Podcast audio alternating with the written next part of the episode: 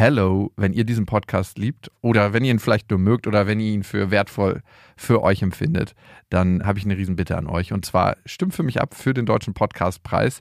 Der Jakobsweg ist nämlich in der Kategorie bester Ratgeber drin. Und das ist ein Publikumspreis. Das heißt, da brauche ich euren Support. Ihr würdet mir einen Riesengefallen tun, wenn ihr euch die drei Minuten Zeit nehmt, mal kurz im Internet vorbeischaut unter deutscher-podcastpreis.de und da findet ihr eben den Jakobsweg und einmal eure Stimme da lasst. Die Infos findet ihr auch nochmal in den Shownotes. Vielen Dank an euch und viel Spaß mit der Folge.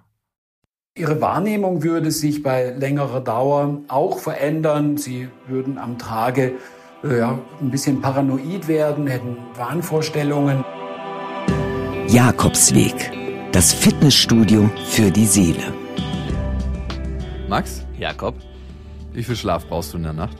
Hm, Oder generell, generell, wie viel Schlaf brauchst du? ich glaube, ich brauche acht Stunden, aber ich schlafe immer nur fünf.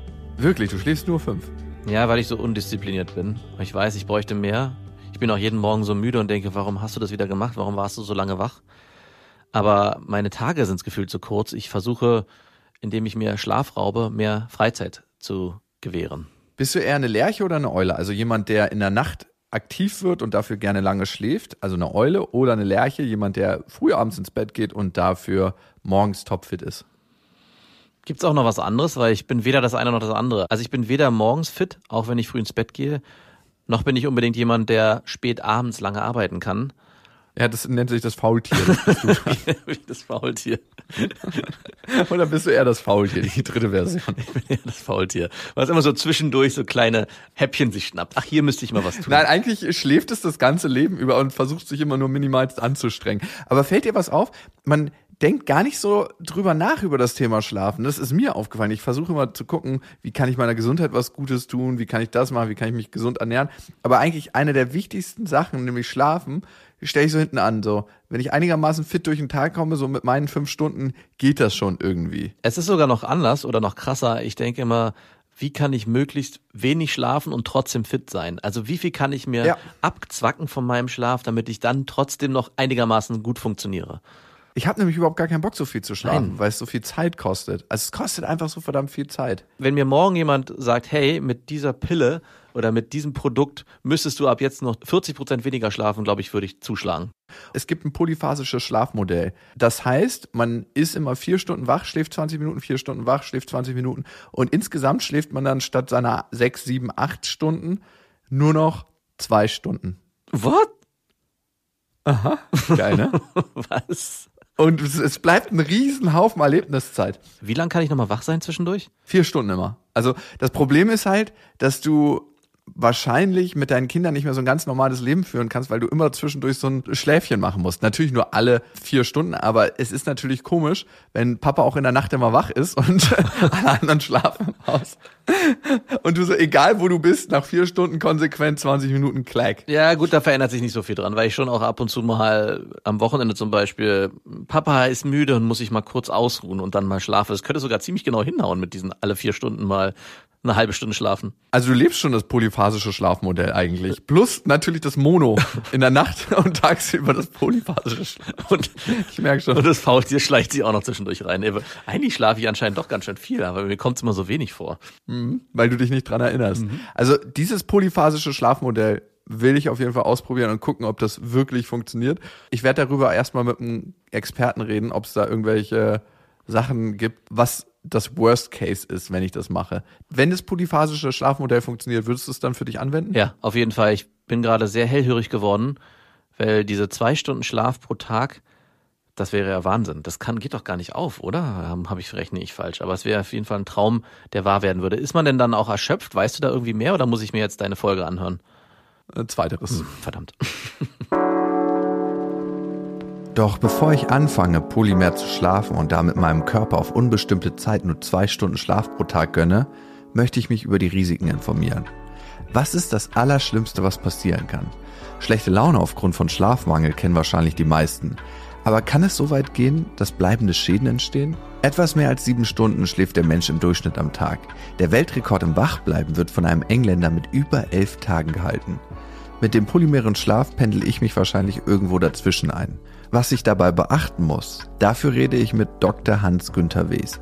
Er ist Vorstandsmitglied der Deutschen Gesellschaft für Schlafforschung und Schlafmedizin, Leiter des Schlafzentrums in Münster und Autor. Er hat mehrere Bücher über Schlaf geschrieben, unter anderem Schlaf wirkt Wunder. Ich persönlich schlafe generell sehr wenig, was wahrscheinlich auch nicht gut ist. Weiß ich, aber trotzdem mache ich's. Und ich finde Schlafen sehr, sehr langweilig, weil gefühlt nichts passiert. Schlaf ist ein hochaktiver biologischer Prozess. Da werden die Schäden des Wachseins repariert und wir verbrauchen im Schlaf fast dann genauso viel Energie, wie das jemand auch am Tage verbraucht. Schlaf ist das wichtigste Regenerations- und Reparaturprogramm, das der Mensch überhaupt nur hat. Schlaf ist die beste Medizin in ganz vielen Lebenslagen. Also welche Prozesse laufen denn da genau ab, die so wichtig sind? Kann ich mir das wie so eine Art Reinigung vorstellen?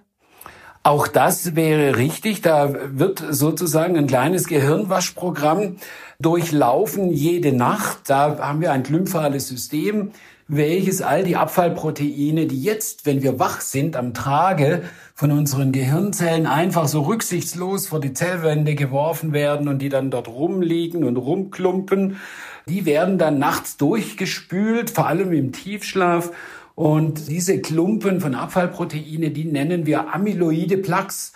Und manche von Ihnen wissen, dass eben diese amyloiden Plaques äh, verantwortlich sind für dementielle Prozesse. Und deswegen schützt schon mal der Schlaf vor dem Altwerden. Aber das ist nur eine der biologischen äh, Funktionen. Gerade jetzt vielleicht in dieser Pandemiesituation ist es auch nochmal wichtig zu wissen, dass Schlaf ganz wichtig ist und elementar für die Stärkung des Immunsystems. Wie viel Schlaf brauchen wir denn allgemein oder kann man das so allgemein gar nicht sagen? Ja, es gibt immer wieder so in den Medien Forderungen von mindestens sieben oder mindestens acht Stunden sollten es sein. Das sehe ich nicht so, weil das äh, Schlafbedürfnis, das ist individuell unterschiedlich, das ist genetisch festgelegt. Es liegt bei 80 Prozent der Bevölkerung zwischen sechs und acht Stunden. Aber da gibt es eben auch Ausnahmen. Also von Einstein erzählt man sich, dass er zehn, elf Stunden benötigt hat. Auf der anderen Seite Edison erzählt man sich, dass er mit vier Stunden ausgekommen ist. Und beide haben es ja zu was gebracht. Also an der Schlafmenge liegt es da letztendlich nicht. Wir haben dann individuell genetisch festgelegtes Bedürfnis. Auch ob ich eine Lerche oder eine Eule bin, ist das auch genetisch oder ist das eher sozialisiert? Das ist eine Mischung aus beidem, aber in erster Linie ist es mal genetisch festgelegt, ob wir eben die früh ins Bett geher und die Frühaufsteher sind oder eben nicht früh einschlafen können und morgens auch nicht früh aufstehen können. Das spielt sicherlich das Licht in unserer Non-Stop-Gesellschaft eine Rolle, weil sobald wir abends noch Licht, vor allem blauem Licht ausgesetzt sind, wie es auch in den Sonnenstrahlen enthalten ist. Und das ist beispielsweise in Neonröhren der Fall, in LED-Lampen, LED-Bildschirmen, auch in mancher Energiesparlampe. Dann gaukeln wir unserem Gehirn vor, draußen würde die Sonne scheinen und es wird unser Schlafbodenstoff, das Melatonin, nicht entsprechend gebildet. Unsere Schlafsysteme werden nicht angestoßen, wir werden nicht müde. Von dem her gibt es da auch einen zivilisatorischen Effekt, aber trotzdem gibt es dann noch die frühe zu Bettgeher und die spät ins Bettgeher. Also diese genetische Komponente bleibt. Kann ich Schlaf eigentlich nachholen? Also wenn ich mal merke, ich habe ein paar Tage zu wenig geschlafen und dann sage ich, ach, jetzt kommt ja das Wochenende, kann ich so lange schlafen, wie ich will. Ja, in dem Sinne, dass man dann wieder wach und ausgeschlafen ist, dass man dann wieder die Zeichen der Übermüdung beseitigt hat. Man hat wieder eine gute Aufmerksamkeits- und Konzentrationsleistung, ist auch wieder kreativ und produktiv. Aber Sie haben die ganze Woche Ihr wichtigstes Regenerations- und Reparaturprogramm nicht ablaufen lassen bis zum Ende. Das heißt, Sie haben Ihrem Körper ein Stück weit auch Schäden zugefügt. Und diese Schäden können Sie nicht mehr rückgängig machen. Ich vergleiche das immer damit, dass ich äh, sage, wenn Sie die ganze Woche zu McDonald's oder sonst wo hingehen und Junkfood essen und dann am Wochenende auf Bioernährung machen, dann können Sie das auch nicht mehr wettmachen, die schlechte Ernährung während dieser Arbeitswoche. Und genauso eben ist es mit dem Schlaf. Wenn ich regelmäßig zu wenig schlafe, heißt das dann, dass mir das am Ende wieder abgezogen wird? Also das ist tatsächlich meine größte Sorge, wenn es um Schlafmangel geht. Naja, so explizit und genaue Studien gibt es jetzt nicht und das gibt es, was die Lebenserwartung angeht, sicherlich ganz viele Einflussgrößen und nicht nur den Schlaf. aber sie verschlechtern schon ihre gesundheitliche Situation, weil wir eben wissen, dass der chronische Schlafmangel, dass Menschen mit äh, chronischen Schlafstörungen, dass deren Risiko für Herz-Kreislauf-Erkrankungen höher ist, also für einen Schlaganfall, für einen Herzinfarkt, für koronare Herzerkrankungen, dass deren Risiko für Stoffwechselerkrankungen erhöht ist. Auch das Risiko übrigens für psychische Störungen und für ungesunden Lebensstil ist da auch deutlich höher. Also ungesunde Ernährung, Nikotin, Koffeinkonsum. Das kann sich schon negativ auf die Gesundheit und damit auch auf die Lebenserwartung durchaus auswirken. Okay, check. Vielleicht sollte ich doch besser etwas mehr schlafen. Aber vielleicht brauche ich auch einfach sehr, sehr wenig Schlaf. Das gibt es ja auch in der Tierwelt. Giraffen zum Beispiel sind die Tiere, die am wenigsten Schlaf in der Tierwelt brauchen, mit nur zwei Stunden. Und dann gibt es die Koalas, die gefühlt den ganzen Tag schlafen mit 22 Stunden. Vielleicht bin ich einfach eine Giraffe. Zum Thema zu zweit im Bett schlafen, wenn Mann und Frau zusammen übernachten, gibt es im Punkto Erholungsfaktor auch einiges an Studien. Die Frau sollte besser alleine schlafen, da schläft sie besser, äh, wie wenn der Mann nebendran liegt. Und jetzt kommt das große Dilemma, der Mann schläft besser, wenn die Frau nebendran ist und er schläft schlechter, wenn er alleine liegt. Wir haben da wissenschaftlich viel darüber gebrütet, wie denn diese ja sehr stabilen Befunde sich eben ja wo die herrühren und äh, da meint man, dass eben die Frau, wenn sie neben ihrem Mann liegt, sozusagen an ihrem Arbeitsplatz liegt. Also Frauen sind schon in der Grau Vorzeit so sozialisiert gewesen, dass sie für die Gruppe, für die Familie zuständig waren. Die mussten eben schauen, sind nachts alle zugedeckt, die mussten Kranke pflegen, nach dem Feuer schauen, die mussten die Kinder peppeln. Und äh, von dem her sind die in der Gruppe immer ein bisschen angespannter. Und Anspannung ist der Feind des Schlafes. Und ja, der Mann hat die Erfahrung gemacht, schon in den grauen Vorzeiten, also in seinen Genen verankert, wenn er sich in der Gruppe bewegt, dann ist er auf der Jagd erfolgreicher, er ist sicherer. Das heißt, er hat eine entspanntere Gruppenerfahrung gemacht. Und wenn der jetzt eine Kleingruppe mit seiner Frau im Schlafzimmer bildet, dann ist er auch entspannter und Entspannung ist der Königsweg zum Schlaf. Gibt es eigentlich die perfekte Einschlafzeit? Weil das wollte mir meine Mutter mal früher weismachen. In der Pubertät, da meinte sie immer, Junge, geh nicht so spät ins Bett. Schlaf auf jeden Fall vor Mitternacht, weil das ist die erholsamste Schlafphase. Ich habe im Nachhinein den Eindruck, dass sie mich einfach nur im Bett haben wollte, dass sie ihre Ruhe hat. Ja, es stimmt für die Lerchen tatsächlich, für die früh ins Bett geher und die Frühaufsteher, weil dann haben die eben vor Mitternacht auch ihren Tiefschlaf gehabt. Aber für all die Normaltypen und die Spättypen, also die Eulen, die erst deren Schlaffenster eigentlich natürlicherseits so zwischen halb zwölf und zwei Uhr nachts liegt und das morgendliche Aufstehen zwischen halb acht und halb zehn, biologisch gesehen, ist das natürlich Quatsch. Also in Quintessenz, wir müssen immer dann schlafen, wenn wir zu dem Zeitpunkt schlafen, wo es unser Schlaffenster vorsieht. Und da vielleicht ein ganz pragmatisches äh, Beispiel. Stellen Sie sich vor, eine Lerche und eine Eule gehen abends auf eine Party und äh, bleiben dort bis ungefähr um drei oder vier Uhr in der Nacht. Dann hat die Lerche, also ein Frühaufsteher, ein deutliches Handicap, weil deren Schlaffenster schon fast abgelaufen ist und eine Lerche kann da gar nicht mehr sieben oder acht Stunden schlafen, also bis in die Mittagszeit hinein, äh, kann also das Schlafdefizit nicht kompensieren. Eine Eule kann das viel, viel besser.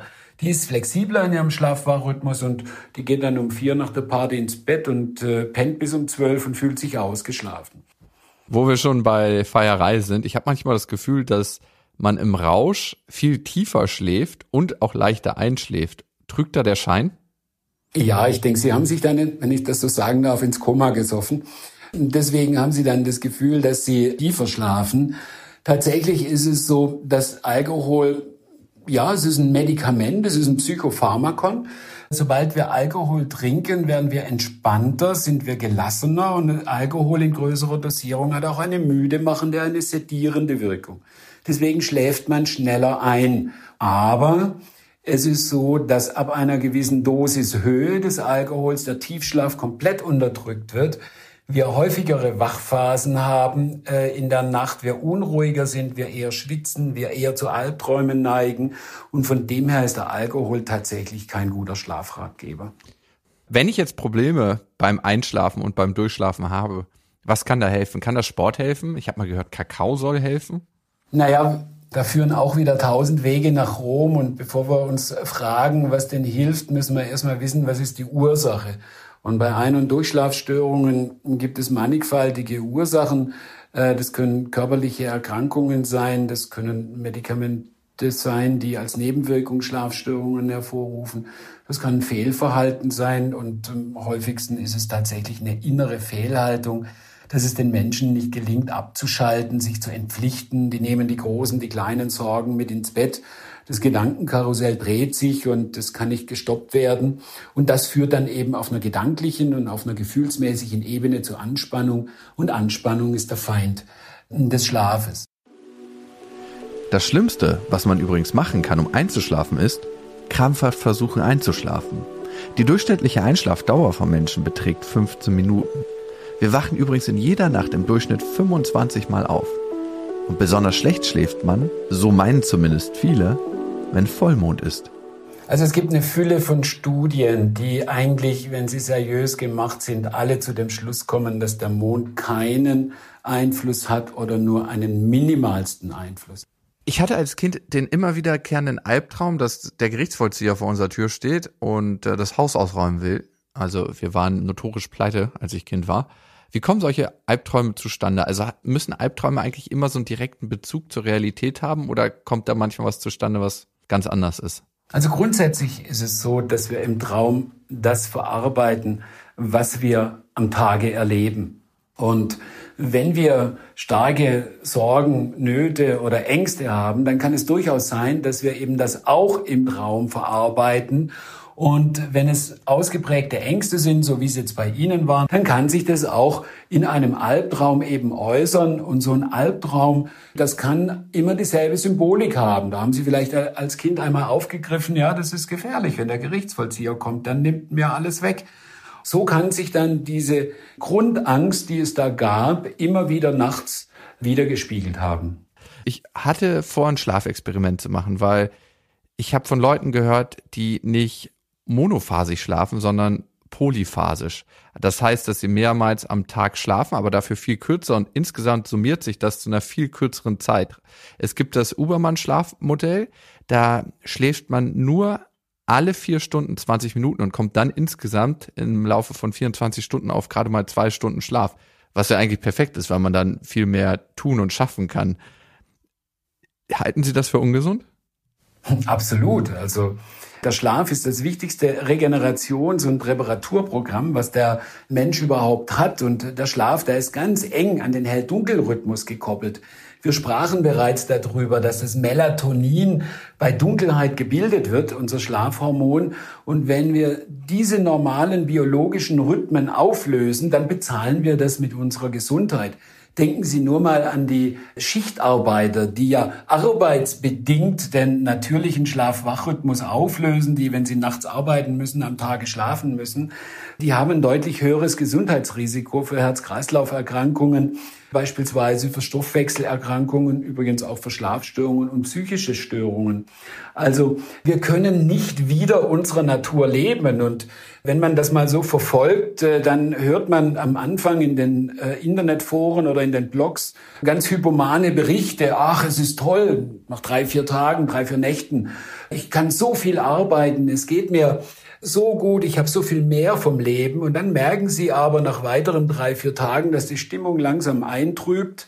Und nach spätestens zehn, elf, zwölf Tagen sind die alle wieder reumütig nachts ins Bett zurückgekrochen und haben wieder dort ihren normalen Schlaf aufgenommen, weil wir der Natur kein Schnippchen schlagen können auf Dauer. Äh, wir können nicht wieder unserer Natur leben.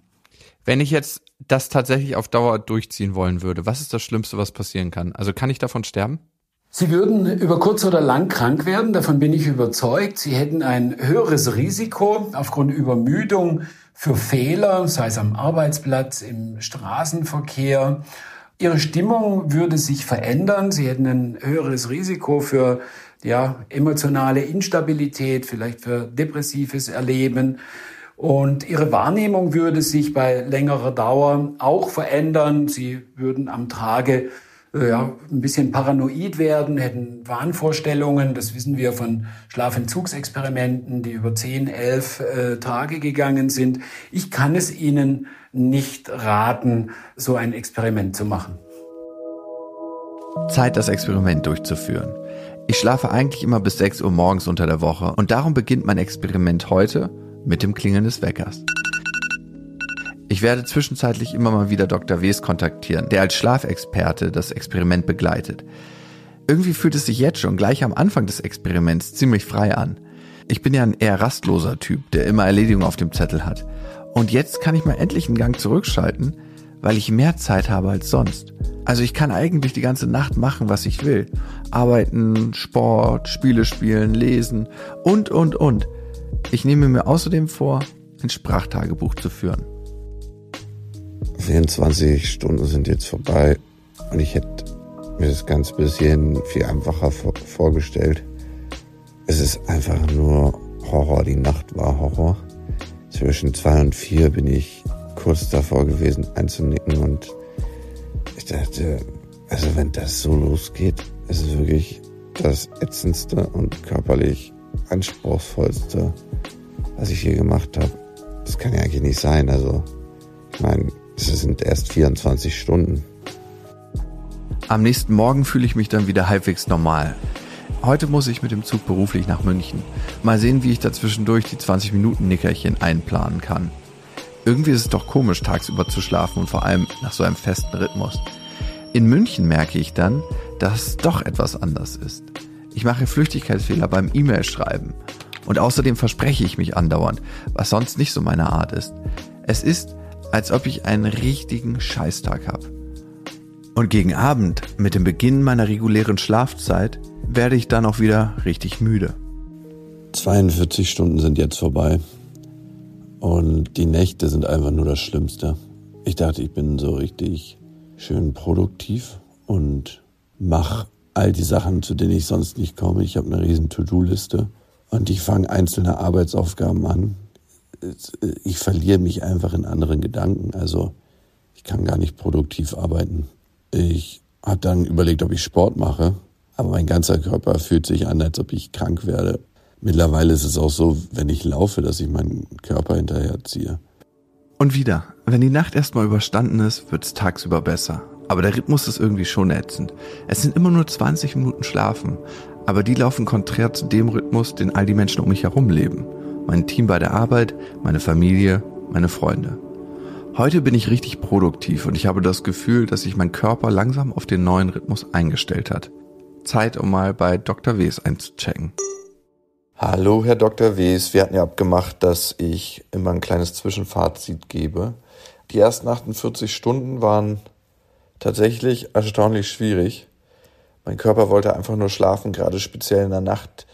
Diese Phasen zwischen zwei und vier. Eigentlich war es auch länger, ab Mitternacht bis morgens um sechs, wo normalerweise bei mir der Wecker klingelt. Dann kamen Konzentrationsschwächen dazu. Ich habe angefangen, mich zu versprechen, Flüchtigkeitsfehler zu machen, wo ich normalerweise keine Fehler mache. Also wenn ich auch E-Mails verschickt habe, da habe ich teilweise Sachen geschrieben. Das musste ich dann noch später korrigieren bei zwei Kunden. Körperlich habe ich manchmal jetzt so Muskelzuckung, also dass meine Muskeln kontrahieren ohne erklärlichen Grund. Aber heute geht es mir erstaunlich gut. Ich habe das Gefühl, mein Körper musste sich auf den Rhythmus einstellen. Das hat er jetzt getan und es scheint zu funktionieren. Ja, hallo. Sie berichten von Aufmerksamkeit, Konzentrationsstörungen, von Fehlern, die Sie vermehrt machen, auch von körperlichen Symptomen. Das ist alles für mich nichts Überraschendes. Ich habe Ihnen ja gesagt, dass diese Art von Schlaf-Wach-Rhythmus wieder der menschlichen Natur ist und dass alle früher oder später wieder räumig zurück ins Bett kriechen und zwar nachts und dann wieder tagsaktiv sind. Das erwarte ich auch bei Ihnen. Ich gehe nicht davon aus, dass Sie jetzt in dem Zustand sind, wo sich Ihr Körper an den neuen Schlaf-Wach-Rhythmus gewöhnt hat. Es ist ganz einfach so, dass man immer am Tage sich etwas wacher fühlt und dann in der Nacht etwas müder. Und ich denke, das ist so ein lokales Hoch. Vielleicht sind Sie auch ein bisschen im Stimmungshoch. Die Wahrnehmung verändert sich jetzt bei Ihnen höchstwahrscheinlich immer mehr. Sie werden zu Wahrnehmungsstörungen kommen, nicht nur zu Konzentrationsstörungen und körperliche Symptome, neurologische Ausfälle, die sich jetzt schon andeuten mit dem Muskelzittern, erwarte ich in der Zukunft eher vielleicht auch. Das klingt jetzt erstmal nicht so vielversprechend, wenn es um einen Schlafversuch geht. Die nächsten zwei Tage und Nächte laufen aber gut. Sogar richtig gut. Ich fühle mich ausgeschlafen, klar, wach und fast schon ein bisschen aufgeputscht. So langsam reifte mir die Vorstellung, dass es doch klappen kann. Vielleicht kann man die Biologie überlisten. Und dann kommt Nacht 5. Fuck, ey. Ich hatte mich schon gefreut. Ich dachte, ich bin über den Berg und hab hier geht's schön leicht weiter. Es fühlt sich so an, als ob ich einen Rückfall habe und mich eher so wie in den ersten zwei Nächten fühle, so schlapp. Wenn ich mein Bett sehe, bin ich kurz davor reinzukriechen. Und was ich eigentlich als Zeitverschwendung empfunden habe, ist jetzt mein größter Wunsch. Und was auch ganz merkwürdig ist, es verändert sich irgendwie mein Blick auf die Welt. Also ich würde sagen, normalerweise bin ich ein sehr positiver Mensch, der, der versucht Lösungen zu finden. Und wenn ich mich entscheiden müsste, eigentlich eher die positive als die negativen Seiten einer Sache sehe. Aber auch da, also ich habe Gedankengänge, die ich gar nicht wiedererkenne bei mir. Außerdem habe ich richtig Hunger. Ich bin die ganze Zeit am Snacken. Chips, Käse, fettige Sachen einfach nur. Das ist noch so eine Sache. Es schleicht sich so ein Gefühl der Einsamkeit ein. Ich gucke manchmal so aus dem Fenster und sehe, wie nach und nach so Lichter ausgehen und die Leute halt das machen, so schlafen. Ich bin wach.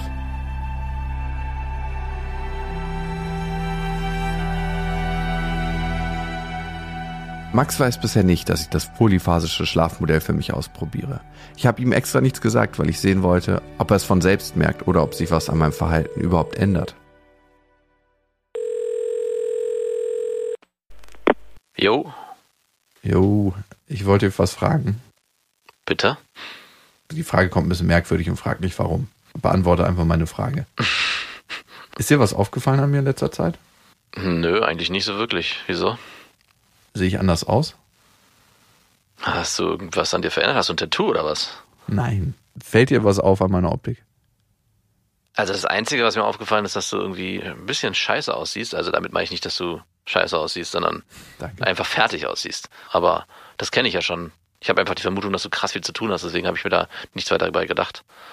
Ist mein Verhalten anders? Ein bisschen dünnhäutiger bist du in letzter Zeit, habe ich das Gefühl. Ich hatte ja gesagt, dass ich das polyphasische Schlafmodell ausprobieren wollte. Und ah ja, dieses Allheilrezept, was ich auch dann unbedingt mal für mich ausprobieren wollte, nachdem du mir erzählt hast, wie es ist. ich wollte dir extra vorher nichts sagen. Ach, du machst es schon die ganze Zeit. Ja, Und wie lange machst du es schon? bisschen über fünf Tage. Das erklärt einiges. Das heißt, es funktioniert nicht so gut. Bist du schadensfroh? Ein bisschen schon. Also, aber es ist auch ganz gut für mich zu wissen, weil dann muss ich es anscheinend für mich nicht ausprobieren. Was hat sich denn überhaupt bei dir verändert dadurch? Eigentlich alles.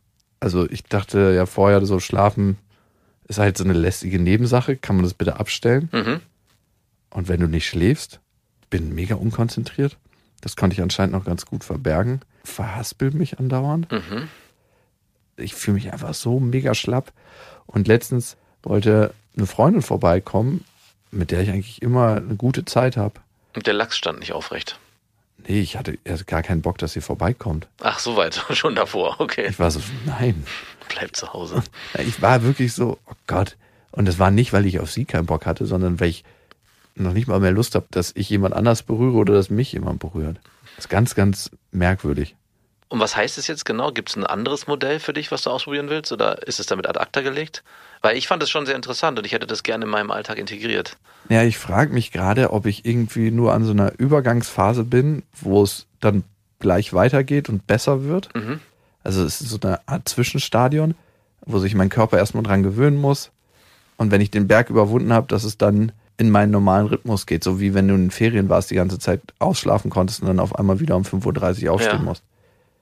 Und darum will ich mal gucken, ob sich mein Körper noch einpendelt. Also du ziehst es durch. Was heißt denn durchziehen bei sowas? Bis ans Ende meiner Tage? Weiß nicht, du definierst ja das Ende. Genau, und deswegen mache ich erstmal weiter. Bis etwas passiert, was mir wirklich Sorgen macht. Hallo, Herr Dr. Wes, Sie hat mich ja gewarnt. Ich habe zwischenzeitlich gedacht, ich bin über den Berg. Die Symptombilder, die Sie zuvor beschrieben haben, eigentlich alle ausnahmslos bei mir vorhanden. Und in der ersten, zweiten Nacht waren die noch auszuhalten, aber Antriebslosigkeit wird immer schlimmer. Ich habe gar keine Lust mehr auf Sex. Ich meine, das ist nicht so wichtig, aber auch da merke ich's. Ich will die ganze Zeit fettiges Essen essen. Meine Stimmung ist im Keller. Ich fühle mich wie besoffen, also als ob ich getrunken hätte. Aber das, was mir am meisten Sorgen macht, und darum melde ich mich, ich habe seit sieben, acht Stunden ein Pfeifen auf dem Ohr bekommen. Wie ein Tinnitus, der immer lauter wird, der immer so ein Stück weiter aufgedreht wird. Ähm, und ich frage mich, das kann doch nicht einfach aus dem Nichts auftauchen. Ähm, und dazu ist es, als ob mein Kopf in, in einer, in einer Schlinge ist, also in so einer, ähm, in so einem Schraubstock. Äh, ich habe Kopfschmerzen bekommen, einen richtigen Druck. Und ab und zu flackern meine Augen, es so ein, so ein, so ein Lichtflackern aus dem Nichts, als ob irgendwie eine kleine Explosion stattfindet. Also wie so ein Blitz in meinem Kopf. Aber am meisten Sorgen macht mir dieser Pfeifton auf meinen Ohren. Mein Vater hat Gehörstürze gehabt, als er Anfang 30 war und er meinte, das begann alles mit einem lauten Pfeifen auf den Ohren. Und der ist mittlerweile taub auf einem Ohr und auf dem anderen hört er nur noch 30 Prozent. Also, ich, kann das passieren? Sie hören sich nicht sehr gut an. Ihre Sprache ist verlangsamt. Wir haben keine emotionalen Schwingungen mehr in ihrer Sprache. Die Motivation geht in den Keller. Ihnen fehlt der Antrieb. Sie wirken auf mich subdepressiv. Sie haben körperliche Symptome. Da gibt es keine Lust mehr auf Sexualität, was überhaupt nicht verwundert. Aber was mir viel mehr Sorgen macht, dass Sie schon körperliche Stresssymptome haben, wie beispielsweise dieses Pfeifen auf den Ohren und ich möchte Ihnen jetzt ganz dringend raten, diesen Versuch abzubrechen, weil ich einfach aus der schlafmedizinischen Perspektive mir Sorgen mache. Kurz danach ruft mich Dr. Wes nochmal an, um mir zu sagen, dass es wirklich wichtig ist, dass ich den Versuch jetzt abbreche. Ich habe mittlerweile den Glauben daran verloren, dass ich wirklich meine Biologie überlisten kann. Und ich breche ab. Es vergehen keine drei Minuten und ich befinde mich in meinem Bett. Das Gefühl, zurück in mein Bett zu kommen, ist so, als ob man morgens todmüde aufwacht, denkt, man müsste aufstehen, man guckt auf die Uhr und stellt fest, man kann noch zwei Stunden schlafen. So ungefähr mal 100. Ja, man kann eben nicht das austricksen, was sich über Jahrtausende ausgebildet hat. Geht leider nicht. Noch nicht. Am nächsten Morgen schlafe ich ein bisschen länger als sonst. Bis der Wecker klingelt. Und eine Frage fällt mir da noch ein zum Thema Schlaf der Moment, wenn man morgens eigentlich aufstehen müsste und dann nochmal die Schlummertaste, die Snooze-Taste, diese Ich schlafe nochmal fünf Minuten länger Taste drückt. Ich drücke sie manchmal und weiß nicht, ob das eigentlich gut ist.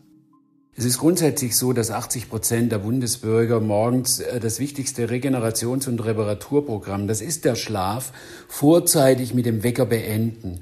Das heißt, wir schlafen nicht aus, wir haben zu wenig Schlaf, wir sind in einer chronischen Schlafmangelsituation.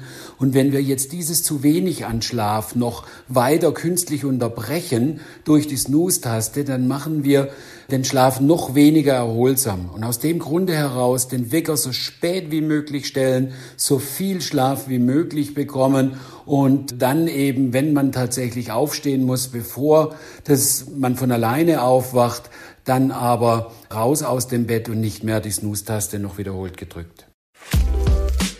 Es gibt da was, wenn man im Schlaf etwas erleben will. Klarträumen oder auch luzides Träumen. Simon Rausch bringt Menschen genau das bei. Er ist Klartraumcoach und hat dazu ein Praxishandbuch geschrieben. Klarträumen ist das beste Hobby der Welt, sage ich immer. Denn beim Klarträumen bist du der Regisseur und der Schauspieler in deinen eigenen Träumen. Du steuerst deine Träume, erlebst alles ganz real und kannst alles nach deinen eigenen Wünschen steuern und gestalten. Also kann man wirklich alles machen, was man möchte in einem Klartraum? Ja, es ist alles möglich. Manche Dinge klappen besser, manche Dinge klappen schlechter. Für manche braucht man ein bisschen Übung, bis es dann mal so richtig klappt. Aber alles, was du dir vorstellen kannst, kannst du im Klartraum erreichen. Was für Techniken gibt's denn? Ach, da gibt's ganz, ganz viele. Ich empfehle am Anfang eigentlich immer, dass man zuerst seine Traumerinnerungen auf ein bestimmtes Level bringen muss. Das heißt, man sollte sich an so zwei bis drei Träume pro Nacht erinnern. Das ist immer der Grundstein des Klarträumens. Und dann kann man mit den Techniken anfangen, die Klarträume auslösen. Da wäre eine Technik, die ich sehr gern mag, das sind die Reality Checks. Das sind einfach kleine Übungen, die man ausführt am Tag und die dann in der Nacht den Klartraum auslösen. Wie lange würde ich brauchen, um meinen ersten Klartraum zu haben? Ah, das ist eine gute Frage. Und eine fiese Frage, denn das ist bei jedem immer anders. Von einer Nacht bis zu einem Jahr ist alles möglich. Bei manchen geht es schneller, bei manchen dauert es einfach länger. Wenn man genug schläft und wirklich voll überzeugt ist, sein Ziel vor den Augen hat, dann sollte der erste Klartraum nicht lange auf sich warten lassen. Woran merkt man dann überhaupt, dass man träumt? Weil das ist ja das Wichtige, im Traum zu realisieren, ich träume. Das kann durch äh, verrückte Gegebenheiten passieren. Das heißt, du siehst einen alten Bekannten, den du seit Jahren nicht mehr gesehen hast oder was ganz was Abstruses, flie ein fliegendes Auto. Oft sind es wirklich abstruse Dinge, die einfach im Wachleben so nicht passieren können, die einen dann erkennen lassen, dass man träumt. Welche Vorteile hat das eigentlich, das Klarträumen neben dem Spaß? Also kann man das für verschiedene Zwecke einsetzen, zum Beispiel ein Sportler, wenn er Bewegung übt, dann macht das ja auch Sinn, das in Gedanken zu üben. Das haben zumindest Studien ergeben. Also Basketballer, die zum Beispiel den Freiwurf in Gedanken nur durchgehen und immer wieder Bewegung üben, steigen genauso in ihrer Trefferquote wie Basketballer, die nur den Wurf motorisch durchführen. Also kann zum Beispiel Klarträumen beim Ausführen von Bewegungen innerhalb von Sport helfen. Absolut. Ich habe da auch an einer Studie teilgenommen. Das war mit Dartpfeilen werfen. Da wird dann eben ausprobiert, hey, wenn du mit deiner nicht dominanten Hand, also sagen wir, ich bin Rechtshänder und musste da mit meiner linken Hand Pfeile werfen. Ich habe das dann vorm Schlafengehen gemacht, hatte dann im Schlaflabor einen Klartraum, habe wieder im Klartraum geübt und habe dann nach dem Erwachen nochmal meine Dartpfeile geworfen. Das wurde mit ganz vielen Klarträumen für die Studie gemacht. Und dann kam eben genau das raus, dass die Leute, die im Klartraum üben, sich auch wirklich verbessern. Und kann Klarträumen auch in psychotherapeutischen Kontexten helfen? Ich würde sagen, dass man über das Klarträumen äh, Trauma aufarbeiten kann, Traumata bewältigen kann. Man kann sich damit aktiv auseinandersetzen. Du kannst deinen Ängsten auf den Grund gehen. Du kannst Phobien bekämpfen. Eine Phobie ist ja eine unbegründete Angst. Und die Ursache dieser Angst, das kannst du im Klarträumen ganz leicht über den Klartraum herausfinden. Hey, was ist denn da die Ursache? Warum habe ich denn diese Phobie? Warum habe ich denn diesen Albtraum oder diese Angst? Ich sehe das schon als effektives Werkzeug und würde mir wünschen, dass das in der Therapie noch mehr genutzt wird. Gibt es denn auch so Gefahren von Klarträumen, vom luziden Träumen? Zum Beispiel habe ich irgendwas von Schlafparalyse gelesen, dass man irgendwie geistig wach ist, aber der Körper weiterhin schläft und dass es auch sowas wie falsches Erwachen gibt? Es gibt diese Schlafparalyse auf jeden Fall. Du wirst wach in der Nacht oder am Morgen, je nachdem, und du kannst deine Augen öffnen, aber du kannst dich nicht bewegen. Das ist ein Phänomen, das tritt in der Nacht zigfach auf. Das hat jeder Mensch jede Nacht ganz oft. Nur sind wir in der Regel dabei nicht wach. Und wenn man sich mit dem Klarträumen beschäftigt, dann tritt es vermehrt auf, dass man in diesem paralysierten Zustand wach ist. Das heißt, du öffnest deine Augen, aber deine Muskeln sind noch gelähmt. Das ist dann natürlich super beängstigend, wenn du nicht weißt, was los ist, was, hey, was passiert dir, ich kann mich nicht bewegen. Da macht es natürlich super Angst. Aber man muss sich klar machen, dass diese Schlafparalyse eben was ganz Normales ist und dass das nicht gefährlich ist. Ich kenne dann einen kleinen Trick. Wenn dir das passiert, dann ist mein erster Rat immer, versuch es zu nutzen, denn wenn du in dieser Paralyse bist, du kannst dich nicht bewegen, dann bist du ganz nah am Traum, ganz nah am Schlaf, am Traumzustand. Und eigentlich könntest du das nutzen, um direkt in einen Klartraum einzusteigen. Wenn jetzt aber jemand sagt, hey, nee, das macht mir zu viel Angst, ich kann mich nicht bewegen, das gefällt mir gar nicht, dann kenne ich einen kleinen Trick und zwar einfach die Atmung ändern. Das heißt, tief atmen, flach atmen, wild durcheinander, das ist ganz egal, einfach unrhythmisch atmen, weil dann merkt der Körper nämlich, hey, hier passt was nicht, hier ist jemand wach und dann wird die Paralyse ganz schnell ausgeleitet. Wie ist es denn mit der Erholung, wenn ich jetzt so einen Klartraum habe und die ganze Zeit aktiv bin in diesem Klartraum? Bin ich dann genauso erholt am nächsten Tag oder bin ich richtig erschöpft, weil ich die ganze Zeit irgendwelche Abenteuer in meinem Klartraum erlebt habe? Also man ist genauso erholt, weil das Gehirn wäre so oder so aktiv. Also egal, ob man normal schläft und träumt oder einen Klartraum hat, die Aktivität im Kopf ist genauso da. Wenn man natürlich in der Nacht wach wird und sich so über seinen Klartraum freut, dass man nicht mehr einschlafen kann, dann fehlt natürlich die Erholung. Aber rein vom Klarträumen her ist es nicht anstrengender als normales Schlafen. Du hast mir auf jeden Fall Appetit gemacht. Ich würde es gerne lernen. Klarträumen. Was wäre der erste Schritt für mich, wenn ich sage, ich, ich erinnere mich nur selten an meine Träume, vielleicht an 20 Prozent? Der erste Schritt wäre dann ein Traumtagebuch für dich. Das heißt, du mhm. schnappst dir einen, einen Zettel, einen Block oder vielleicht ein besonderes, schönes, gebundenes, leeres Buch, holst dir einen besonderen Stift. Also da, du merkst schon, da spielen so Rituale mit. Und in die schreibst du dann jeden Morgen oder in der Nacht, wenn du dich erinnerst, wenn du wach wirst, schreibst du da auf, was du aus deinen Träumen noch weißt. wenn du das jeden Abend, jede Nacht, jeden Morgen, je nachdem äh, machst, dann nimmt deine Traumerinnerung zu. Also Traumtagebuch ist wirklich der erste Schritt, den man, den man machen muss, um seine Traumerinnerung zu erhöhen, eben auf zwei bis drei Träume. Wenn man sich an zwei bis drei Träume pro Nacht schon erinnert, dann muss es kein Traumtagebuch, muss man das nicht führen. Ich finde es aber auch super spannend, was man sonst so träumt. Also nicht nur die Klarträume sind spannend, sondern die normalen Träume sind auch immer super lustig, interessant und man kann viel über sich lernen. Also ich würde es generell schon jedem empfehlen, sich ein Traumtagebuch zuzulegen und das zu befüllen. Das wäre so der erste Schritt, den man machen muss. Okay, und dann, wenn ich mich jetzt an mehr Träume erinnere, was ist der nächste Step? Und warum ist überhaupt dieses Erinnern an Träume wichtig fürs Klarträumen? Das Erinnern generell ist wichtig. Zum einen natürlich, dass man sich überhaupt an den Klartraum dann auch erinnert. Also wenn man keine Traumerinnerung hat, dann kann man vielleicht zehn Klarträume in der Nacht haben, aber man weiß es einfach nicht mehr. Und zum anderen ist es wichtig, sich mit seinen Träumen auseinanderzusetzen und seinen Träumen einen gewissen Stellenwert in seinem Leben zu geben. Denn nur wenn du deinen Träumen einen gewissen Stellenwert gibst, also deinen normalen Träumen, dann schaffst du es auch zum Klartraum, sage ich mal. Also Träume müssen dir wichtig sein damit du den Klartraum erreichst. Was wäre dann der nächste Schritt, wenn ich sage, ich kann mich regelmäßig an meine Träume erinnern und auch an mehrere Träume die Nacht? Dann kann man sich an die Techniken, an die Klartraumtechniken ranmachen. Da gibt's ganz viele. Da muss man wirklich ausprobieren, welche Technik liegt mir, welche Technik fühlt sich gut an. Das heißt, man sucht sich zwei Techniken raus, zwei bis drei, und dann führt man die wirklich zwei Wochen lang intensiv durch dass man auch wirklich ja, sich selbst da Zeit gibt, um zu sagen, okay, die Technik liegt mir, die Technik liegt mir nicht. Da gibt's eben die sogenannten Reality-Checks, die habe ich ja schon erwähnt. Da wäre ein einfacher Reality-Check, ein Realitätstest, ganz simpel. Man hält sich die Nase zu, macht den Mund zu, hält sich die Nase zu und versucht durch die geschlossene Nase zum, zum Atmen. Ein- und aus zum Atmen. Ganz egal. Das klappt natürlich wenn man wach ist, nicht. Das heißt, du hältst dir die Nase zu, versuchst einzuatmen, versuchst auszuatmen durch die Nase, geht natürlich nicht. Das gewöhnt man sich dann über den Tag an. Das heißt, das macht man immer, wenn irgendwas Verrücktes passiert, wenn ein Auto vorbeifliegt, wenn der rosa Elefant auf dem Einrad vorbeifährt. Also wenn irgendwas passiert, was eigentlich nicht sein kann. Das macht man am Tag ganz oft und dann macht man es irgendwann im Traum. Und dann ist es nämlich so, dass natürlich im Traum der rosa Elefant vorbeifährt auf seinem Einrad und dann halte ich mir im Traum die Nase zu und versuche durch meine Traumnase einzuatmen. Und plötzlich merke ich, das funktioniert. Ganz einfach, weil ich träume ja nur, dass ich mir die Nase zuhalte. Meine echte Nase ist ja immer noch offen.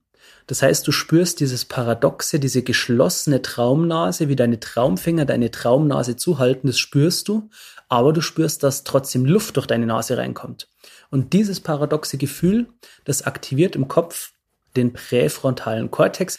Das ist unser sogenanntes Logikzentrum. Das ist zuständig für logisches Denken. Und das ist, wenn wir träumen, nicht aktiv. Das heißt, wenn wir normal träumen, dann erkennen wir gar nicht, was ist logisch und was ist unlogisch. Aber durch diese Reality-Checks, durch das Nase zuhalten, durch diese Technik, lässt man das Logikzentrum manchmal anspringen. Das heißt, es flackert kurz auf und dann merkt man, hey, hier passt was nicht. Wieso kommt Luft durch meine scheinbar verschlossene Nase? Und dann schaltet sich das Ding ein und dann erkennt man, okay, die einzige logische Erklärung ist, ich träume gerade. Und dann macht man aus dem normalen Traum, aus dem Trübtraum einen Klartraum. Das wäre jetzt eine Technik, die man anwenden kann. Da gibt es noch ganz viele andere Reality-Checks. Man kann die Finger zählen. Wenn man wach ist, hat man fünf. Wenn man das Ganze im Traum macht, dann sind es mal mehr oder mal weniger. Also die Reality-Checks, da kann man sich wirklich reinstürzen. Das wäre eine sehr, sehr gute Technik, eine vielseitige Technik, wie man eben seinen ersten Klartraum oder noch weitere Klarträume bekommen kann. Sag mal, was ist denn jetzt eigentlich Klarträumen? Alter, hast du nicht zugehört? Ähm, ja, schon, aber irgendwie da. Klarträumen ist, oder luzides Träumen, wenn du im Traum realisierst, dass du träumst. Und damit macht sich eine Welt für dich auf, in der du alles machen kannst. Ja, das habe ich verstanden, aber es gab ja irgendwann diesen einen Moment, wo man auch Sachen üben kann im Klartraum. Genau, in dem Moment, wo du weißt, du träumst, kannst du ja trotzdem sagen, hey, ich habe morgen eine Klausur oder ich habe ein bestimmtes sportliches Ereignis und für das kannst du trainieren, weil ist ja mittlerweile bekannt, dass gerade auch im Sport nicht nur es wichtig ist, dass du die Sachen physisch ausführst, sondern auch mental durchgehst, die Bewegung. Und das kannst du in einem Klartraum auch machen. Aber das wäre, glaube ich, das Letzte, was ich in einem Klartraum machen würde.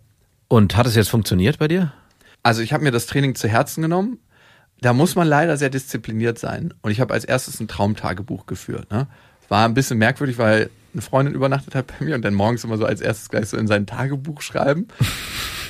Und dein Klartraum war, dass du Sex hattest mit der und du hast dann im Klartraum geübt, besser im Sex zu sein. Genau, richtig. Nein, es ist schon, ja, ganz schön anspruchsvoll, immer dieses Büchlein rauszuholen und dann aufzuschreiben. Aber das Erste, was ich festgestellt habe, ist, dass ich mich wieder mehr an meine Träume erinnere. Also, dass ich dachte irgendwann, dass ich nicht mehr träume, aber man träumt die ganze Zeit und ich habe einfach nur vergessen, mich daran zu erinnern, weil ich gleich mit den Gedanken irgendwo anders war. Und das finde ich ist auch das Schöne, dass man sich wieder mehr an seine Träume erinnert. Das heißt, man hat eine Welt, die eigentlich für mich tot war vorher, darum war Schlafen auch so ätzend, weil es ja eigentlich ist so, als ob du abgestellt wurdest. Ja. In dem Moment, wo du dich an deine Träume erinnerst, ist es, als ob du wieder lebendig wirst im Schlaf. Und der nächste Step ist natürlich, wenn du deinen ersten Klartraum hast. Und ich habe immer diesen Reality-Check gemacht, also diesen Realitätscheck. Und das kommt dir am Anfang total komisch vor, wenn du das irgendwie machst, so wenn irgendwie eine geile Frau vorbei. Nein. Träume ich oder mache ich? Nein, Quatsch. Wenn skurrile Sachen passieren. Ich habe es tatsächlich auch in ganz normalen Alltagssituationen gemacht, wenn ich irgendwie gewartet habe, irgendwie träume ich oder wache ich, träume ich oder wache ich, träume ich oder wache ich. 15 Mal am Tag und ich war kurz davor, das aufzugeben. Weil ich dachte mir, ey, irgendwie ist es auch albern.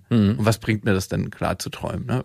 Im Traum wach zu sein. Warst du schon jemals in einem Traum wach? Ich glaube nicht. Also vielleicht erinnere ich mich an eine Situation, so äh, nicht konkret, aber dass ich so einen halb Deliriumschlaf hatte, wo ich das Gefühl hatte, bin ich jetzt wach oder schlafe ich jetzt? Aber da hatte ich auch leider nichts Konkretes, wo ich hätte sagen können, hey, das übe ich jetzt oder das kann ich jetzt irgendwie steuern. Das, leider war es nur so, ja, so ein Halbtraum, wo ich nicht genau wusste, ob ich wach war oder ob ich schlafe. Ich hatte einen Traum, wo ich oben am Hochhaus an der Kante stand. Mhm. Und es war so, dass ich die Füße schon über der Kante drüber hatte und so leicht vom Wind geschaukelt wurde nach hinten und nach vorne. Und ich wusste, wenn ich runterkippe, dann ist alles vorbei im Traum. Und in dem Moment habe ich realisiert, und es war so, ich habe nicht mich gefragt, dass wache ich oder träume ich, sondern es war mehr so ein, träume ich? Dass ich träume. Mhm. Aber es war so ein unsicheres Gefühl, weil ich mir nicht ganz sicher war, ob ich wirklich träume. Ah. Also es ist dann nicht so, dass du denkst so, ja, ich träume und dann geht's los, sondern es ist immer noch so ein bisschen mit Randtasten gewesen bei mir. Ich habe gedacht, ey, wenn du träumst, kannst du einfach von der Kante abspringen und gucken, was passiert. Und hast es gemacht? Ich habe was anderes gemacht. Ich habe gedacht, wenn du träumst, kannst du auch jetzt anfangen zu schweben. Und dann bist du geflogen. Und ich bin geflogen. Da habe ich verstanden, warum das so viele Leute fasziniert, weil das ist eins der krassesten Gefühle, wenn du im Traum fliegst und dir darüber bewusst bist, dass du träumst. Es ist, Es ist die 3D-Brille für Arme. es ist am Ende passiert alles in unserem Kopf, ne? Alles. Wenn du dir deine eigene Welt kreieren kannst in deinen Träumen, das ist natürlich das CO2-neutralste Reisen der Welt. Ja, auch das. Es ist eine Einkehr zu sich selber, weil du ja ganz viel Zeit mit dir selber verbringst und mit deiner eigenen Realität und mit dir selber. Das ist ganz, ganz komisch. Das ist so wie eine Unterform der Meditation. Das ist das, was ich gemacht habe. Ich habe es nur einmal geschafft, klar zu träumen. Ich bin jetzt aber nicht am Ball geblieben. Also es ist jetzt nicht so, dass ich es täglich weiter verfolge, sondern ich denke mir, cool, das mal gesehen zu haben und gemacht zu haben.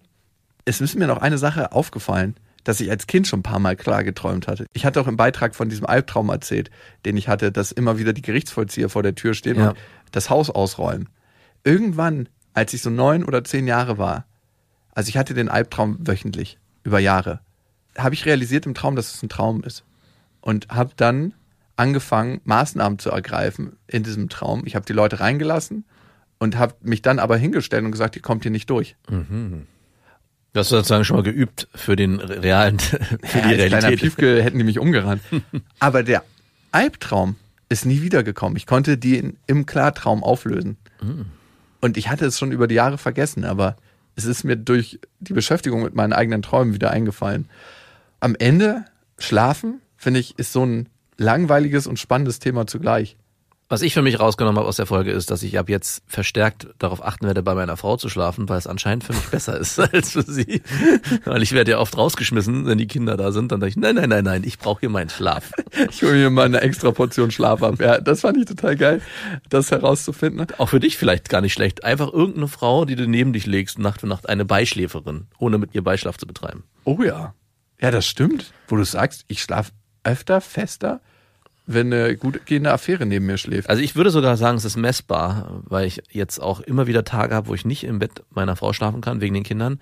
Und ich schieb's dann immer darauf, ja, das war so unbequem und bla, aber ich bin einfach nicht so ausgeruht und merke richtig, wie ich so einen Impuls abends habe, ich möchte in meinem Bett schlafen und ich habe es immer auf ein Bett geschoben und nach der Folge jetzt glaube ich wirklich, dass es damit zusammenhängt, was Dr. Wes erzählt hat, dass meine Frau neben mir schläft. So schlecht es auch für sie sein mag, weil sie schläft oft nicht so gut, wenn ich da bin. Es gibt einen anderen wichtigen Grund pro Schlaf, nämlich ich hatte ja so einen krassen Heißhunger, als ich das Experiment durchgeführt Ja. habe. Und wenn man schläft, wird das Sättigungshormon Leptin ausgestoßen. Wenn man wenig schläft, gibt es ein anderes Hormon, Grelin. Das ist ein Hungerhormon. Deswegen hatte ich die ganze Zeit Hunger auf so fettige Sachen. Ah. Also ich merke das richtig. Wenn ich wenig schlafe, ich esse alles. Ich bin ein richtiges Biest. Und wir legen auf so viele Aspekte Wert in unserer Gesellschaft. Alles ist wichtig. Ernährung ist wichtig. Welche Tagescreme benutze ich? Wie viel Sport mache ich? Aber das Einfachste eigentlich, vernünftig zu schlafen und gut in den Schlaf zu kommen, das ist gar nicht so auf unserem Schirm. Und da denke ich mir, wie einfach und wie effektiv. Wirst du es ändern? Auf jeden Fall. Ja? Ja, weil es alle Aspekte in deinem Leben beeinflusst. Wie wirst du es ändern? Gibt es eine Mindestzeit, die du schlafen wirst und einen Zeitraum, in dem du ins Bett gehen wirst? Oder Ja, also ich will vor zwölf ins Bett gehen Mhm. und um sieben aufstehen. Okay, also versuchen äh, acht Stunden zu erreichen. Ja, sieben, bis acht Stunden. Sieben, sieben Mhm. reichen. Und du?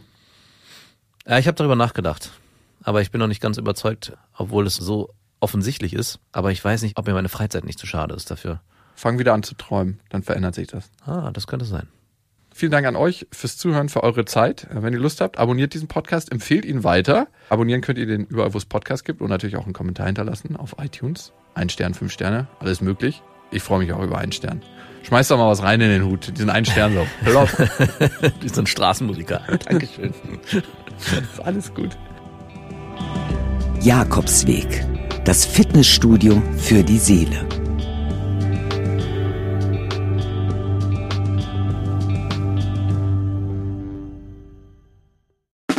Der 7-One-Audio-Podcast-Tipp. So, ganz kurz, stopp, bevor ihr abschaltet. Hallo, Grüße, äh, hier sind wir nochmal. Wir sind äh, Niklas und David und äh, wenn euch diese Podcast-Folge, die ihr jetzt gerade gehört habt, gut gefallen hat, dann können wir euch nur sehr empfehlen, kommt mal rüber zu uns. Hört mal, hört mal, hört mal bei uns rein. Vielleicht ist das ja was für euch. Es ist eine Einladung. Ja, absolut. Also wir öffnen die Tür. Und ihr müsst nur noch reinkommen. Genau, kommt rein. Also vielleicht habt ihr jetzt noch was vor, vielleicht habt ihr noch eine Autofahrt vor euch, vielleicht wollt Genau. ihr jetzt gerade noch mal zu Hause ein bisschen sauber machen, aufräumen ähm, oder Freund, Freundin besuchen oder Oma und Opa, dann ähm, äh, hört doch einfach mal eine Folge. Wir sind quasi die 5 Euro, die ihr irgendwann mal in die Hosentasche gesteckt habt und dann die Hose gewaschen habt und dann äh, aus dem Schrank wieder rausnehmt und sagt, oh, hier sind 5 Euro. Das sind wir. Wir sind quasi ein Geschenk für euch. Und Ja. ihr wusstet aber noch nichts davon. Ja, ihr könntet wahrscheinlich gleich reicher sein, wenn ihr uns hört. Ah, gedanklich. Also mental ähm, Bereicherung im äh, Mindset. Falls ihr äh, Mindset-Defizite aufweist. Kommt We vorbei. got you covered.